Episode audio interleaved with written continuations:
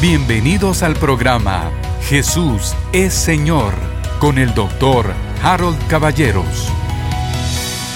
Queridos hermanos, bienvenidos una vez más a este su programa que hacemos con tanto cariño y con tanto amor con el objetivo de bendecirle. Parece mentira que ya superamos los 300 programas desde que comenzó la pandemia. Esto además de los domingos y además de los discipulados del miércoles y además de los devocionales de la mañana, yo contentísimo de servirle. Y quiero llevarle hoy a un pasaje que a lo mejor usted ha escuchado muchísimas veces, pero que hoy lo vamos a estudiar de una perspectiva que le va a causar a usted una profunda impresión.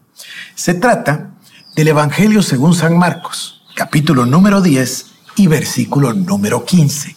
El versículo es corto, pero el significado es profundísimo. Dice así, de cierto os digo, que el que no reciba el reino de Dios como un niño, no entrará en él. Además lo pone en negativo, se da cuenta. El que no reciba el reino de Dios como un niño, no entrará en él. Si le damos vuelta a positivo, entonces diría que aquel que recibe el reino de Dios como un niño, entonces entrará al reino de Dios. Este tema del reino, usted lo sabe, es un tema verdaderamente importante en la Biblia, fundamental.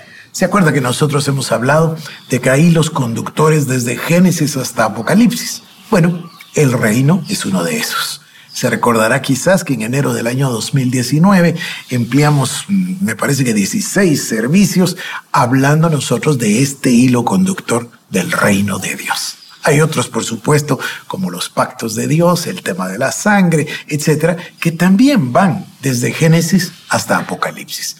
Pero este tema es verdaderamente primordial.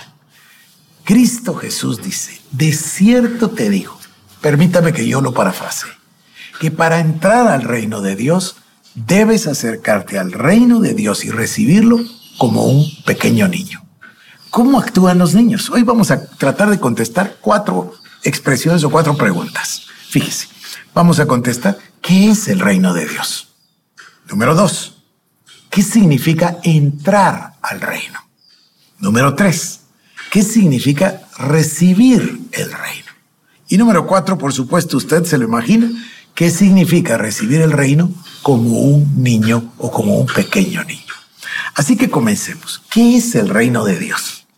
Mire, Juan el Bautista mencionó bien el reino de Dios, se recuerda, cuando vio a Jesucristo. Y luego Jesucristo les menciona a ellos el reino de Dios cuando les habla de Pentecostés.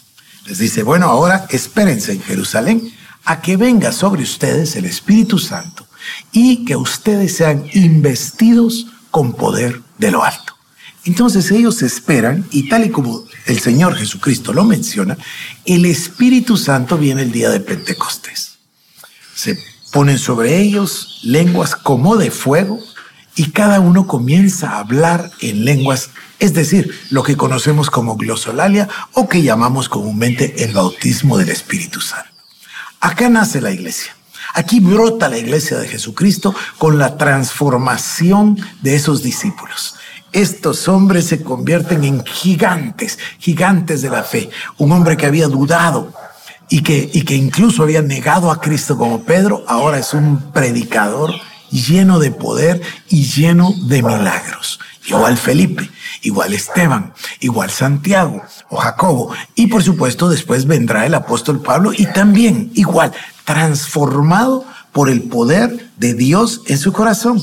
Así que tratemos de definir qué es el reino. A ver, es un estado espiritual en el cual la vida de Dios y del cielo es hecha accesible para los hombres. Y ellos entran a vivir en ella acá en la tierra.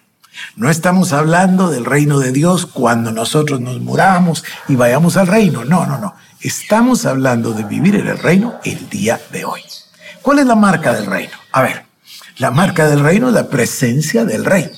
Antes, hace 500 años, se hablaba de la corte. ¿Y dónde quedaba la corte? Donde estaba el rey. Esa era la corte. Bueno, esa es la marca principal del reino de Dios, la presencia del rey de reyes. El Espíritu Santo vino sobre sus discípulos y ellos le recibieron en su propia carne. Mire el pasaje que yo le leía en el devocional de 2 Corintios 6, 16. El Señor dice, yo seré su Dios y ellos serán mi pueblo. Yo habitaré en ellos, dentro de ellos, y andaré en ellos. Estamos llenos de la presencia de Dios. El Señor habita en nosotros. El Espíritu Santo. Mire, la creación es tan grande que Dios Todopoderoso creó al hombre, al ser humano, espíritu, alma y cuerpo. Y dentro del espíritu le hizo tres regiones, así como en el cuerpo es sangre, carne y huesos, así como en el alma es emociones, voluntad e intelecto, en el espíritu se llama comunión, intuición y conciencia.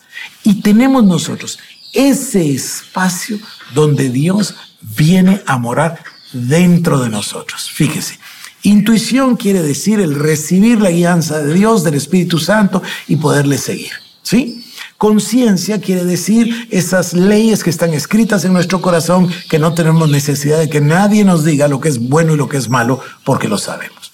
Pero esa área que se llama comunión es el área del espíritu humano, del espíritu del ser humano, donde Dios viene a morar.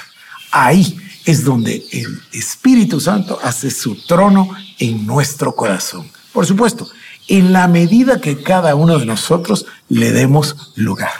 Entonces, en esto consiste el reino de Dios, en la presencia del rey y de su reino que se hace accesible para que usted y yo podamos entrar. Fíjese nuestras preguntas. ¿Qué es el reino de Dios? ¿Qué significa entrar? ¿Qué significa recibirlo? ¿Y qué significa recibirlo como un niño? Vamos a ir contestando una por una estas preguntas. Yo le decía, la marca del reino es la presencia del rey. Pero el caso nuestro, mire, voy a llevarlo un nivel más alto. No es solo la presencia del rey, sino que el rey reine en nuestro corazón.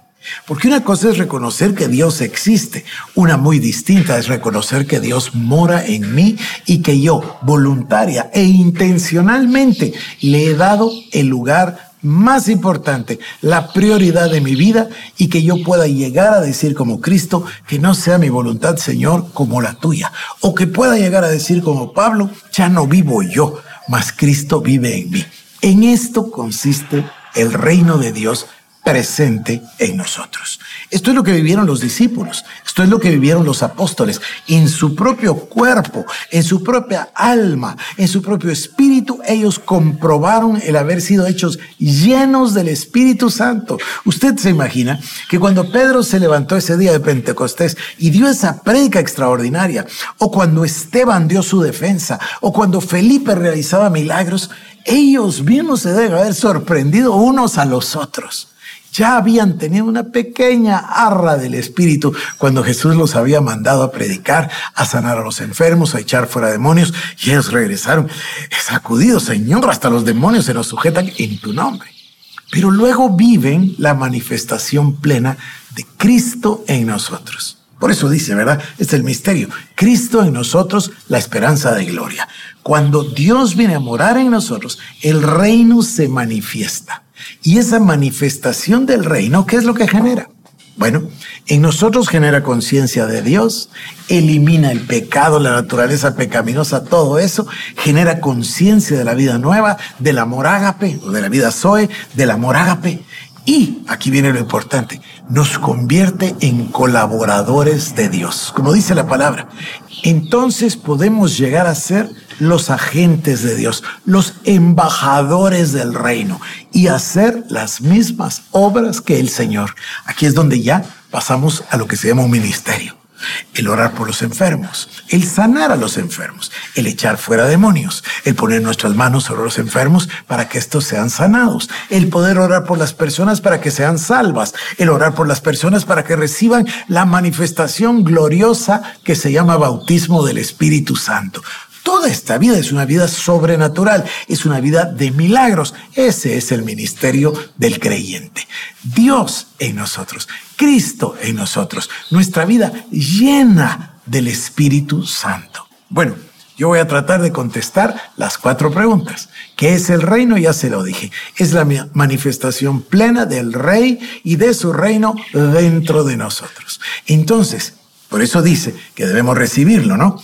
Y también dice que debemos entrar y también dice que debemos recibirlo como niños. Vamos a ir contestando a las siguientes preguntas, pero déjeme hoy decirle, ese reino está plenamente disponible por la gracia y amor de Dios para cada uno de nosotros. Voy a hacer una aseveración fuerte, fuerte, fuerte, escuche. Ese reino en nosotros es el propósito original de Dios. Para eso fue creado el ser humano, para que Dios habitase en él. Por supuesto, se dio la caída, la naturaleza pecaminosa, todo lo que usted sabe, pero Dios mismo, el Dios hombre Jesucristo, fue a la cruz a morir por nosotros para darnos su justificación, su santificación, su naturaleza, su vida Zoe, su amor agape. Y él hizo de nosotros una nueva creación. Las cosas viejas pasaron. Aquí todas han sido hechas nuevas. ¿Y qué es lo que quiere decir? Quiere decir que fuimos totalmente restaurados al plan original, como si fuésemos Adán y Eva antes de pecar. Ahí nos colocó Cristo, nos regresó al estado original. ¿Y cuál era el propósito original de Dios? Vivir en medio de su pueblo. Ahora, ¿qué nivel el de la versión en inglés de 2 Corintios 6, 16. Viviré en ellos y andaré en ellos. Me desplazaré por todas partes en ellos. Es decir, cuando usted va caminando, el reino de Dios va caminando en usted. Cuando usted se mueve, como decía Tele Osborne, usted pone la carne, Él pone el espíritu y la gloria. Dios quiere sanar a los enfermos, hacer milagros, maravillas, sanidades a través de usted. Dios quiere transformarlo a usted y es sencillo. Hay que recibir el reino como niños. Mañana seguiré con esta serie y contestaré las próximas tres preguntas. Hoy, que Dios le bendiga. Esto fue el programa Jesús es Señor con el doctor Harold Caballeros. Si quieres más información, búscanos en nuestras redes sociales como Iglesia El Shaddai Guatemala